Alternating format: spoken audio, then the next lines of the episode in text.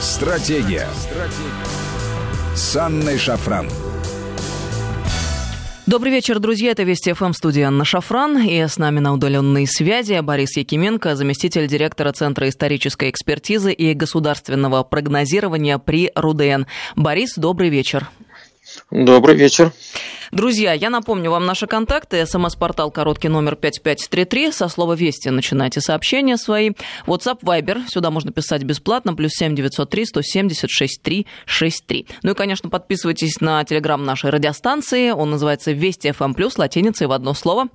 «Вести FM» первые о главном, поэтому полезно быть в курсе новостей. У Бориса замечательный канал очень содержательно интересно, я постоянно слежу. Называется Якименко, можно по-русски набрать и подписаться. Прямо сейчас, друзья, сделайте это, чтобы потом не забыть. Ну а мой канал называется Шафран, тоже, пожалуйста, друзья, подписывайтесь. Итак, Борис, а, вся эта коронавирусная история заставляет меняться и людей, и мир. Это очевидно. На глазах у нас происходят фундаментальные трансформации. Ну, например, по-новому встает вопрос, как мне кажется, о цифровизации государства и общества. Ведь э, до последнего времени он преподносился исключительно в качестве блага и удобного инструмента. Э, ну, действительно, хороший дополнительный инструмент, кто поспорит. Э, в самых разных сферах жизни. Удобно оплатить штраф, удобно через приложение оплатить штраф, удобно не стоять в очереди, чтобы получить получить нужную справку, и еще э, целый ряд удобств. Но вместе с тем ведь нельзя не замечать и опасностей, которые таит в себе этот путь. И здесь, э, как мне кажется, важно их вовремя заметить, чтобы не пойти по ложному пути.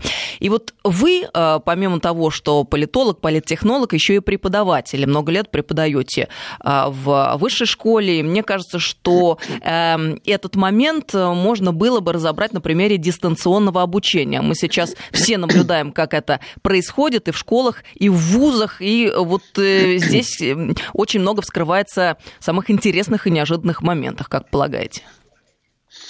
Э, да, я э, абсолютно убежден, что что касается образования, то давайте говорить откровенно, сегодня очень многие из тех, особенно преподаватели в возрасте, которые сейчас перешли на онлайн-обучение, искренне убеждены, что сейчас это время кончится, они спокойно вернутся э, к работе, к офлайн обучению. Так вот, э, к сожалению, нужно констатировать, что очень многие из них уже не вернутся. Ну, вернее, они могут вернуться на какое-то время. Но в том-то все и дело, что все вот эти разговоры, которые давно уже велись про онлайн обучение, они неожиданно стали, стали реальностью, причем, ну, как бы не по нашей даже воле.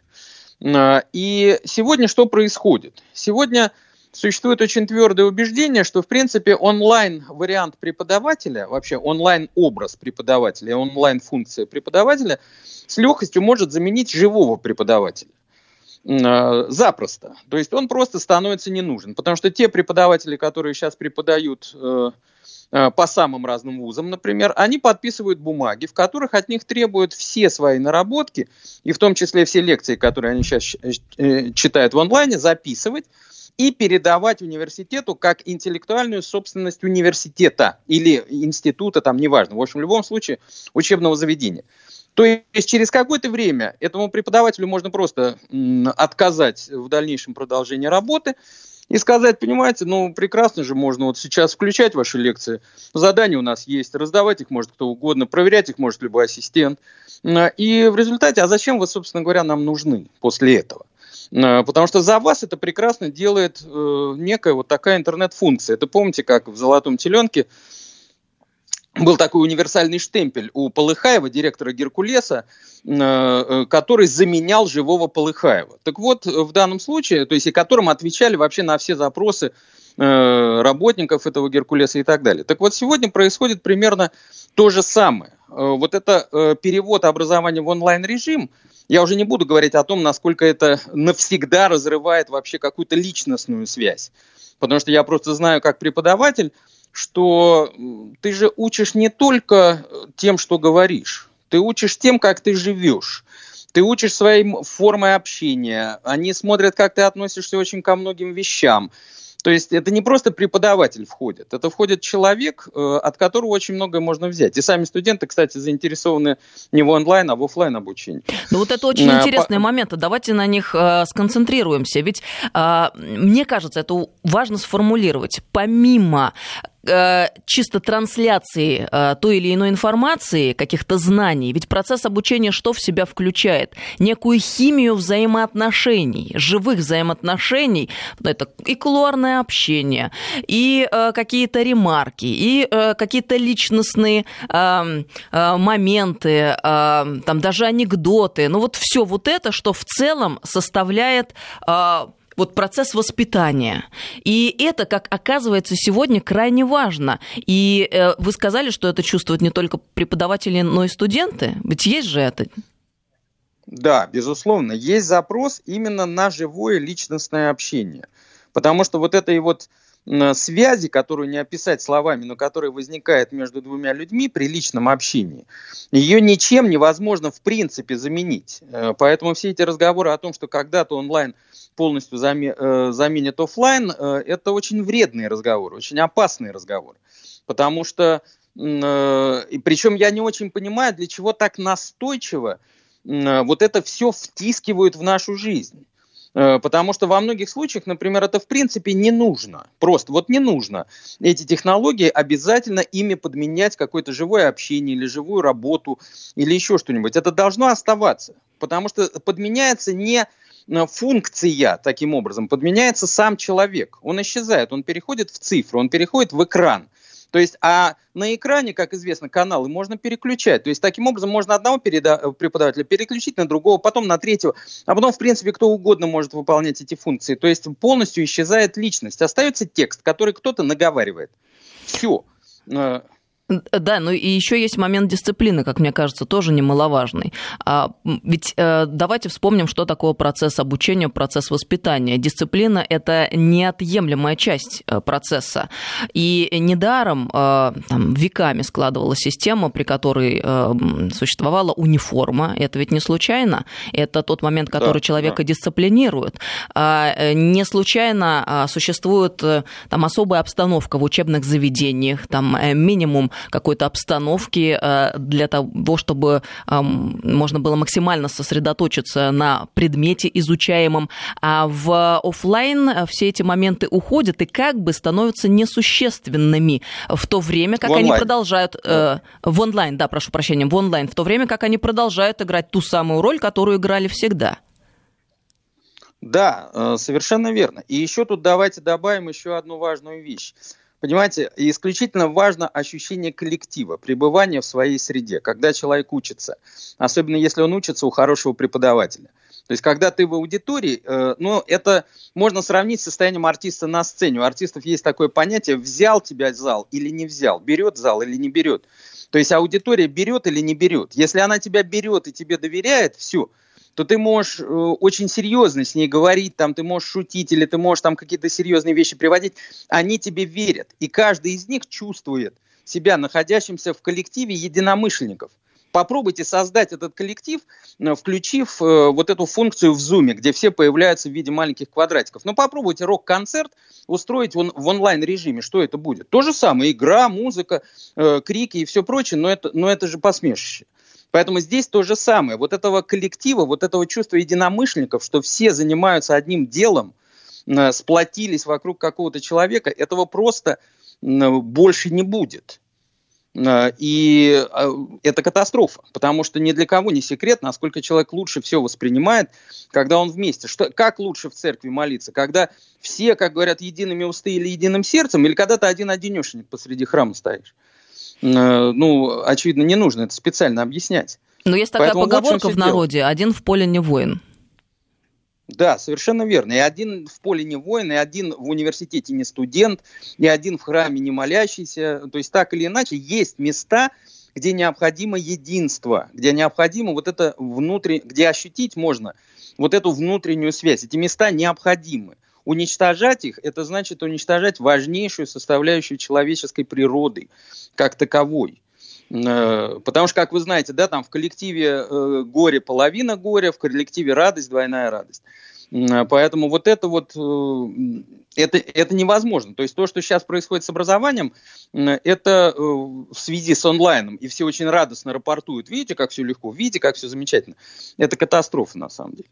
Ну и ведь дело в том, что это касается не только образования. Ну давайте посмотрим, а, как э, разворачиваются процессы. Э, в тот момент, когда человек находится дома и работает удаленно или обучается удаленно, он сидит в халате, он сидит в тапках. Он э, даже да, невольно, да, совершенно по-другому относится к тому делу, которым занимается. Вопрос, служит ли это эффективности дела? А повышает ли это продуктивность? Э, мне кажется, что ответа однозначного на этот вопрос точно нет.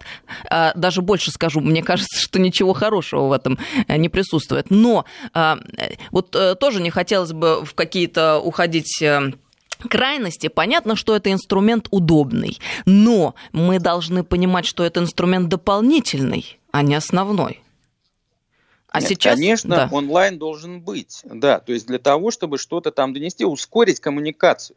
Но мы должны понимать, что когда человек, правильно вы говорите, сидит на диване со смуси или с кофе и в полухо что-то там слушает, все прочее, то все образование превращается э, в услугу, которую доставляют с помощью Delivery Club.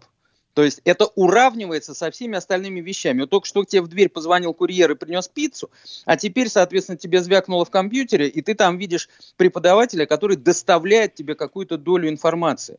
То есть это все, ну, понимаете, в чем дело? Ты когда идешь в университет, когда ты одеваешься, когда ты готовишься, ты понимаешь, что ты делаешь для того, чтобы получить эти знания. Ты за них хоть как-то платишь своим временем, всем остальным. А когда это все вот так вот тебе приплывает, и ты сидишь, выбираешь, как в пицце, это надо, это не надо, это хорошо или нет, то есть чисто психологически это превращается в абсолютный товар.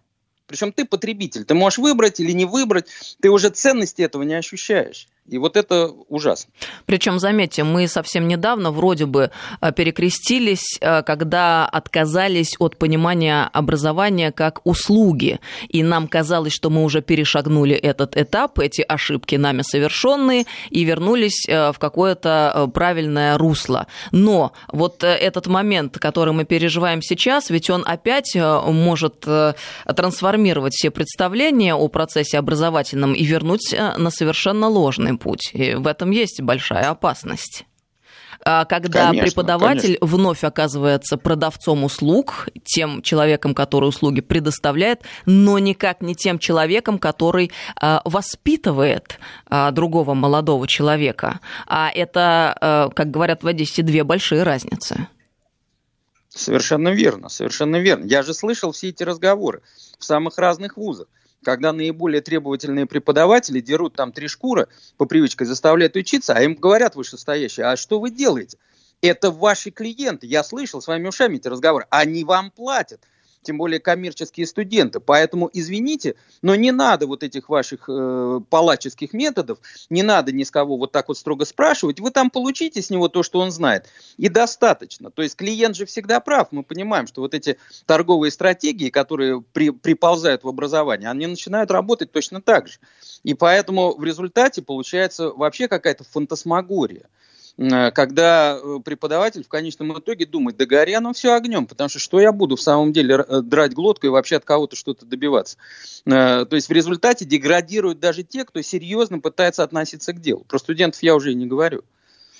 Вот пишут нам сообщение. Здравствуйте, у меня в школе два ребенка. Онлайн обучение в школе на самом деле онлайн раздача заданий для самообучения детей. Мне приходится обучать своих детей школьным предметам самостоятельно Дмитрий. И я вот Дмитрия здесь поддержу, потому что а, не только а, на опыте своем со своим сыном а, это уже проходило, но и со знакомыми общаюсь, что это такое онлайн обучение. Это де-факто превращается в то, что родители вынуждены не на работу свою основную тратить время, а вынуждены подменять учителя, потому что ребенок, особенно маленький ребенок, не в состоянии а, сам себя так сорганизовать, чтобы в онлайн-процессе получать все необходимые знания и задания выполнять.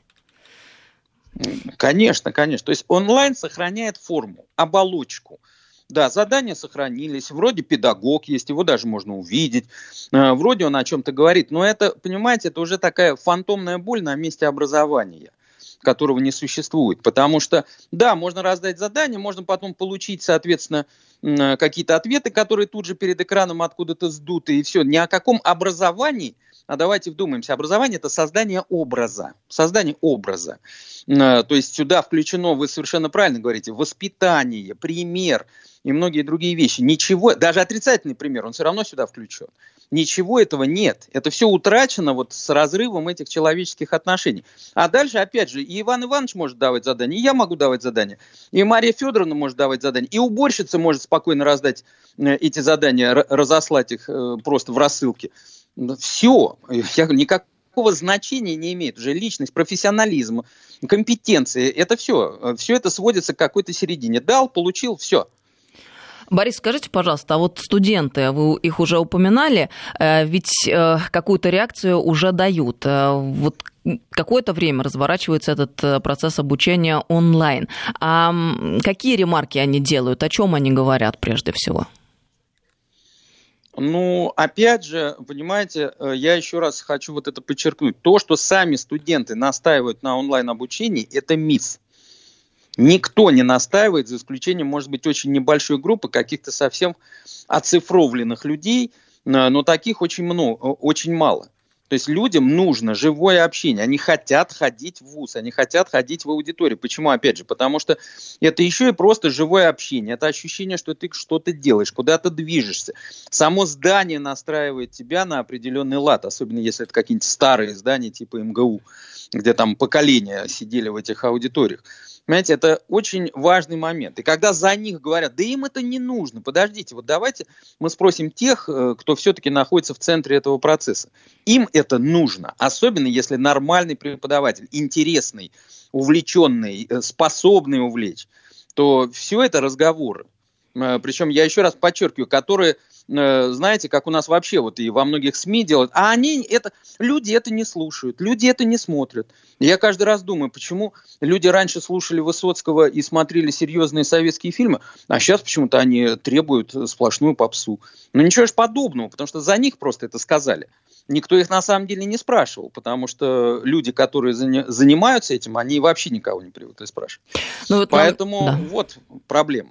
А, нам люди пишут, а что будет у детей со зрением, если все всегда будет онлайн? А вопрос, что делать людям, у кого двое или трое детей, и у всех уроки идут одновременно онлайн? Это очень хороший вопрос, который действительно многие задают. А, мы сейчас прервемся на новости и продолжим через несколько минут. Я напомню, с нами сегодня Борис Якименко, заместитель директора Центра истории исторической экспертизы и государственного прогнозирования при РУДН. Стратегия. Стратегия. С Анной Шафран. Здравствуйте, друзья. Мы продолжаем беседу с Борисом Якименко. С нами заместитель директора Центра исторической экспертизы и государственного прогнозирования при РУДН. Напомню, наши контакты. СМС-портал короткий номер 5533. Со слова «Вести» начинайте сообщения. И WhatsApp Viber плюс 7903 170 6363. Сюда можно писать бесплатно. И вы нам действительно много пишете. Борис, если не возражаете, я несколько сообщений зачитаю. Обязательно. А, чтобы было понимание, как люди мыслят. Из самых разных уголков нашей страны приходят сообщения. Невозможно получить качественное образование без личного контакта с преподавателем.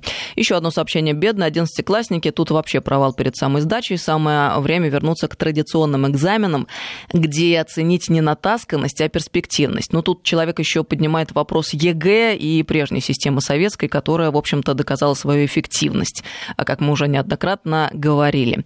Я работаю, это следующее сообщение, в инженерном вузе. Наш контингент контингент просто в ужасе от онлайна, виртуальности и идеи сливать нарисованные пробирки. А в свои 43 э, года студент МГУ, это еще одно сообщение, вы не представляете, как мы все расстроены, что занятия проходят онлайн, живое общение намного лучше. Добрый вечер. Мое мнение, что нужно научить людей самообучаться. Ну, вот иное мнение. А, так, так, так. Ребенок э, в расстройстве, четвертый класс, хочет в школу. У меня двое детей, дочь в институте хочет учиться вживую, и сын тоже хочет учиться вживую. Совершенно верно, еще одно сообщение. Приходит домашка, решаем, дочка второй класс, это непонятно что. И дома есть дом, никакой дисциплины. Ну вот э, примерно такой спектр мнений. А, я вот как на это смотрю, друзья. Философски, потому что, наверное, мы должны сказать спасибо судьбе за то, что попали в эту, безусловно, крайне тяжелую и непростую ситуацию. Но а, в чем позитив? В том, что в такой вот тяжелой ситуации и кризисной, как правило, обостряются все вопросы, и мы а, видим э, со всей э, явностью все плюсы и минусы происходящего. То есть они становятся для нас э, абсолютно очевидными. То, что казалось неким вопросом еще там недели две-три назад, сейчас уже, как мне кажется, вопросом перестает быть. И в этом смысле, я полагаю, мы должны сделать вовремя правильные выводы по поводу всего происходящего. Потому что еще одно сообщение, которым, которое нам пришло, сейчас быстро отмотаю. Да, вот, э, онлайн-образование на, фундам... на фундаментальном уровне – это суррогат, а на суррогате результатов не получить. Ведь почему мы об этом с вами, Борис, говорим? Потому что главный вопрос – это будущее нашей страны. А будущее нашей страны – это и дети, и э, юноши, молодые люди, которые обучаются. И я думаю, что мы кровно заинтересованы в том, чтобы получить необходимый результат, в том, чтобы э, люди э, были хорошо образованными, чтобы они могли мыслить свободно и творчески и создавать нечто э, новое и эффективное. А то самое, чем Россия славилась э, все, собственно, века свои. Э, ну и хочется, чтобы мы сделали правильные выводы. Смотрите, ведь еще недавно, пару э, недель назад, э, была такая иллюзия вот у молодых людей и у школьников, что онлайн это круто и замечательно. А сейчас уже вот мы читаем, даже школьники а, оценили все происходящее по достоинству, так сказать. Вопрос к вам, Борис. Если немного обобщить э, ту, то, о чем мы с вами говорим. Вообще, в принципе, вот эти суррогаты. Мне что приходит на ум еще? Вот Европа. Мы давно видим, как в европейских храмах, например, а, используются свечи электрические, а не живые. Я вот не могу объяснить, почему, но мне инстинктивно всегда казалось, что это что-то не то, что-то не настоящее. Не видится ли вам здесь какой-то подмены? А, конечно, подмена есть. Э, понимаете, мне кажется, что мы должны использовать сейчас как раз вот этот разговор об онлайн-образовании, потому что здесь наиболее выпукло это все видно. Э, вообще для понимания того, что это, по сути дела, сейчас отработка определенной технологии, успешности ее и вообще ее эффективности для перенесения ее в целый комплекс самых различных сфер – включая в том числе и э, духовную сферу. Потому что э, разговоры о том, возможно ли исповедь онлайн, ведутся уже несколько лет. Ну, с того момента, как это стало всеобщим вообще. Э, интернет. И если на Западе, в принципе, этот вопрос уже не стоит, то Восточная Церковь, она очень жестко всегда этим всем вещам противостояла, потому что, э, ну, вообще без личного контакта в храме э, без обстановки храмовой, без похода в храм, без какой-то внутренней подготовки, вообще никакой исповеди на расстоянии, разумеется, быть не может. И поэтому сегодня речь идет о чем? Да, вот закрыли в Европе храмы. Никто, собственно говоря, особо, ну, мягко говоря, этого не заметил. Почему даже не мои слова, а слова одного из европейских интеллектуалов, который сегодня об этом пишет. А дальше это значит что? Это значит, что вообще, в принципе, ну, церковь не нужна, потому что если никто не заметил закрытие храмов, значит, они были не нужны. То есть, иными словами, сейчас случилось то, что готовилось уже очень давно. Это не новая какая-то ситуация, она просто уже была. Просто она стала вот э, в свете этого совершенно очевидна. А дальше будут задавать вопросы. Так, хорошо, в церкви онлайн возможно? Возможно там причастие заказывать, соответственно, через онлайн, в принципе, возможно, исповедь возможно, э, там таинство возможно, свечки электронно поставить, оплатить можно, записки подать, даже в православной церкви онлайн можно. Э, так, этот вопрос закрыт. Дальше что? А с родителями можно в онлайне постоянно находиться? Можно. Э, и так далее. То есть все вот эти ключевые сферы, они сейчас, по сути дела, опробуются. То есть онлайн пыта, э, в онлайн пытаются перевести то, что еще раньше, казалось бы, просто таким образом не могло существовать. То есть идет тотальнейшее разобщение людей. То есть каждому показывают, ну ты сидишь дома, вот тебе хорошо, ну куда ты лезешь, зачем тебе нужно куда-то идти? Раз тебе что-то не хватает, у тебя же все есть. То есть все сводится исключительно к удобству получения благ, к их, в принципе, одинаковому количеству. Если ты дома можешь получить те же блага, которые ты можешь получить, выходя из дома, зачем тебе из него выходить? И дальше пошло-поехало. То есть э, глобальнейшие изменения во всех сферах. Э, сегодня происходят, потому что, ну, в принципе, и в любви можно признаться онлайн тоже. Любой вам, многие вам могут сказать, а зачем тут какое-то личное присутствие? Ну, ты же чувство передал, ты же выразил, твое лицо же видно в этот момент и так далее. То есть, понимаете, мы должны понимать, что сегодня внезапно запущен вот этот механизм, который медленно-медленно начинал работать, вызывал какие-то дискуссии, а сегодня уже во многих сферах он никаких дискуссий не вызывает. Как? Ну, посмотрите, видите, это же нужно. А представьте себе, эта ситуация сохранится, ну, в общем и целом, где-нибудь полгода, это все закрепится закрепится. То есть какие-то чрезвычайные вещи станут привычными. Все скажут, ну, ну в принципе, ну да, а что? Вот, ну, все. И в самом деле, э, и дальше все. Мы выйдем к концу года в другой мир. Вот в чем дело.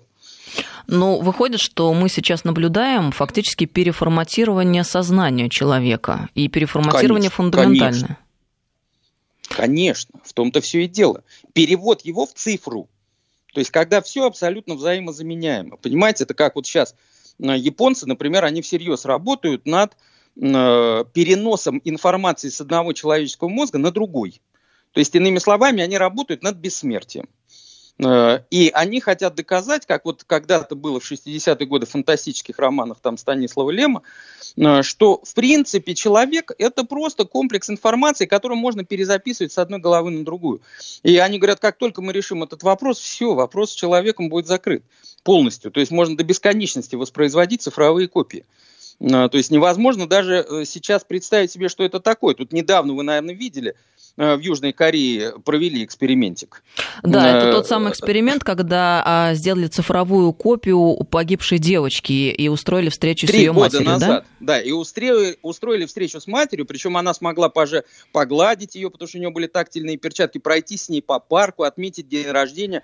Мать, правда, чуть с ума не сошла, но э, даже сами разработчики этой технологии, как стало жутковато, они сказали, вы знаете, мы вообще сами боимся этого всего, потому что неизвестно, где мы окажемся, если мы по этой дороге пойдем. Но представьте себе э, на минуту все это.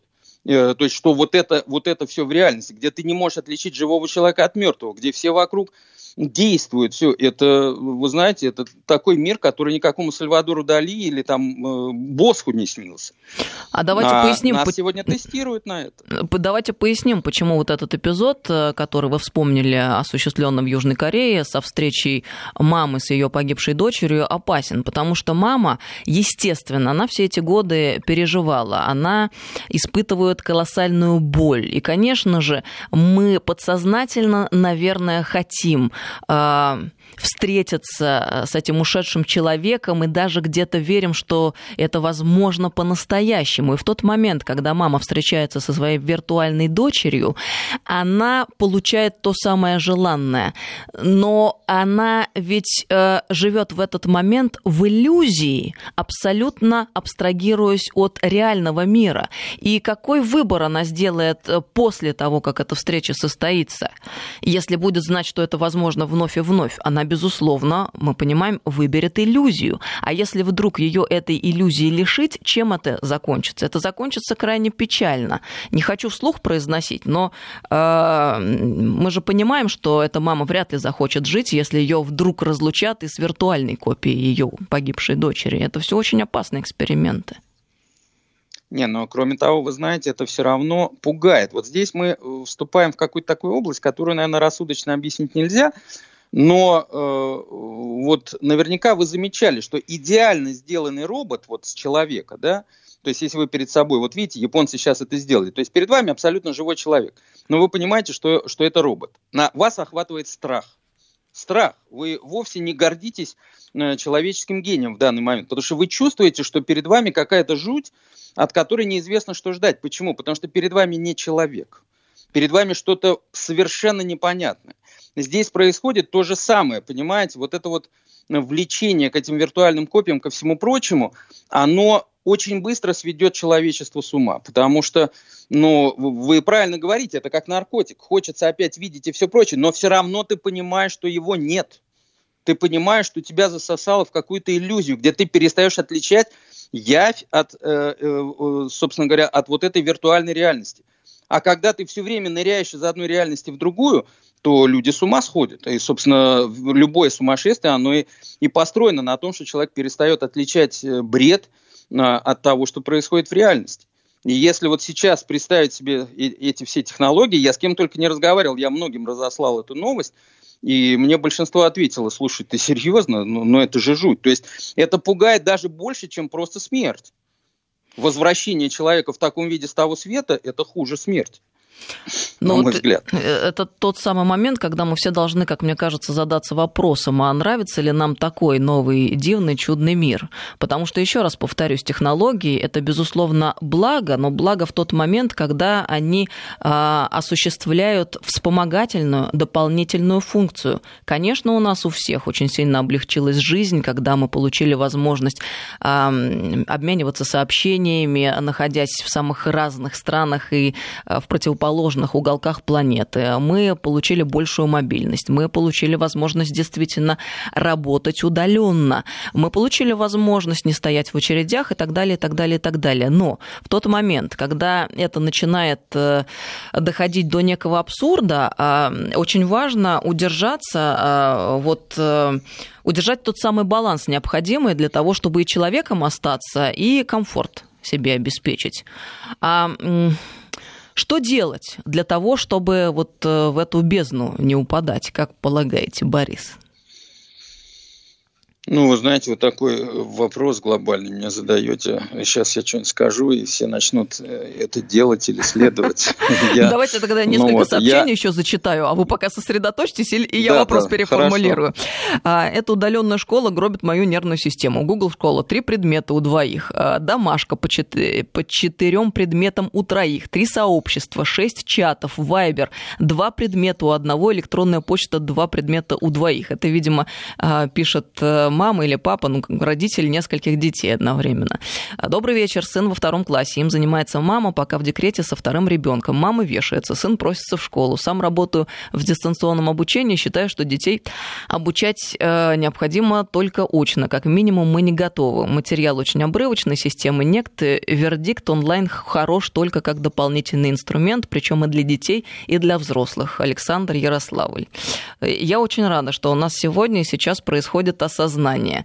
Потому что, ну, вспомните, я еще раз повторю, а, как э, мы э, упоительно рассуждали о цифровизации грядущей, о том, что экономика должна быть цифровая и все должно быть цифровое, совершенно забывая о том, что что э, жизнь нормальная, повседневная, к которой мы привыкли и которой мы жили веками, ее ничто не может заменить. Но если эта подмена все-таки происходит, то мы в этот момент начинаем терять себя. А как не потерять Это... себя? Да, вот в этом вопрос. Как удержаться? Ну, понимаете, есть у апостола Павла такая очень точная фраза. Все испробуйте, но придерживайтесь того, что есть доброе. То есть вот мне кажется, что как раз вот апостол Павел, он во многих местах говорит о том, что э, ничего не запрещается человеку. То есть он должен попробовать э, самые разные вещи в своей жизни. Но он должен э, сделать самый главный вывод. То есть, найдя среди этих вещей то, что есть доброе, этого придерживаться. То есть, как бы там ни было, мы прекрасно понимаем, что существует громадный фундамент от культуры античности до культуры Ренессанса и Серебряного века, которая показывает, что есть доброе, которая показывает то, что делает человека человеком то, придя, э, придя куда, ты становишься человеком, даже если ты чего-то утратил. Ты можешь себе это вернуть. Ты не можешь это вернуть себе с помощью цифровизации. С помощью цифровизации ты можешь быстро послать письмо. Но вернуть себе человеческое достоинство с помощью цифровизации ты не в состоянии. И поэтому главное, ты можешь это сделать с помощью картин Рубенса или с помощью книг Чехова. Поэтому вопрос, э, а сегодня ведь уже покушаются и на эти вещи. Говорят, а что такое виртуальный музей? Да, пожалуйста, вот прошвырнулся. Зачем вам обязательно смотреть на эти старые тряпки? Э, вот виртуальные копии, смотрите, гуляйте по музею. Понимаете, сюда же это тоже проникает. А дальше же вы понимаете, когда скажут, что цифровая копия ничуть не хуже, чем человек, то отменят, скорее всего, человека, а не цифровую копию. А, поэтому речь сегодня идет о том, что вот о сохранении человека в себе с помощью тех старых испытанных средств, которые сегодня существуют. Не надо технологии превращать в тотальное обеспеч... жизнеобеспечение, подменять ими самих себя. Ведь э, сегодня многие вещи, вот типа вот этой цифровой копии девочки, возникли только потому, что для этого появились технические возможности, а не потому, что это реально нужно. А, и вот это очень опасно. А, поэтому вот возврат, возврат к тем вечным ценностям, которые никогда не перестанут ими быть. Сообщение еще присылают. Даже если будет введено дистанционное обучение, то как обучать, например, изобразительному искусству, как писать ручкой? Это же прекращение развития мелкой моторики, Совершенно что верно. уже доказано учеными, сказывается на уровне интеллекта. А, плюс э, по поводу музыки пишут тоже. Музыкальная школа, постановка руки, оркестр. Ну, это вот все то, что касается искусства, кстати говоря. Э, тоже большой вопрос. И вы знаете, Борис, я вот о чем подумала. Мы, во-первых, почему с вами сегодня так подробно об этом говорим? Потому что хочется, я еще раз повторю, чтобы мы, общество, государство, сделало правильные выводы из той ситуации, э, которая нам вот послана судьбой. Мы должны это пережить, пройти все трудности и выйти другими с правильными выводами. Это первое. И второе. А, если уж так получится, что весь мир пойдет по этому скользкому пути, то ведь у нас а, получается, э, могут быть э, совершенно уникальные преимущества, если мы сделаем правильные выводы. Мы можем стать той самой страной, которая предложит человеческое общение, обычную нормальную человеческую жизнь, в которой, я уверена, испытывают потребности люди по всей планете. И сегодня они понимают это как никогда. Как считаете, вот есть ли у нас такой вариант развития событий? А, так только такой вариант развития событий возможен. Потому что давайте не будем забывать, сегодня спрос на что? На уединенные места, на подлинность, на живые настоящие продукты. Вон везде пишут, там фермерская, или там, когда вы что-то покупаете, что это ручная работа. То есть спрос на аутентичность, подлинность, как раз то, что, э, э, так сказать, не облечено в пластик, не облечено в цифру. А, то есть вот в чем все дело. Ценность этого растет. Ценность подлинника, а не копии растет. Люди поэтому ходят по музеям, хотя они миллиард раз все видели в цифре. Но им именно поэтому хочется пойти посмотреть своими глазами, потому что подлинник всегда другой. И поэтому Россия, которая, кстати, все-таки не погрузилась во все эти вещи за прошедшие 20 лет, а, и сегодня она показывает, когда она всем помогает, сегодня не только своим гражданам, но и за рубежом, у нее есть все возможности для того, чтобы показать всему миру вот этого гуманистического человека. Человека, в котором э, сохранилось все человеческое. Э, и таким образом возглавить вот это движение вперед в наше там как угодно, светлое, темное, какое угодно будущее.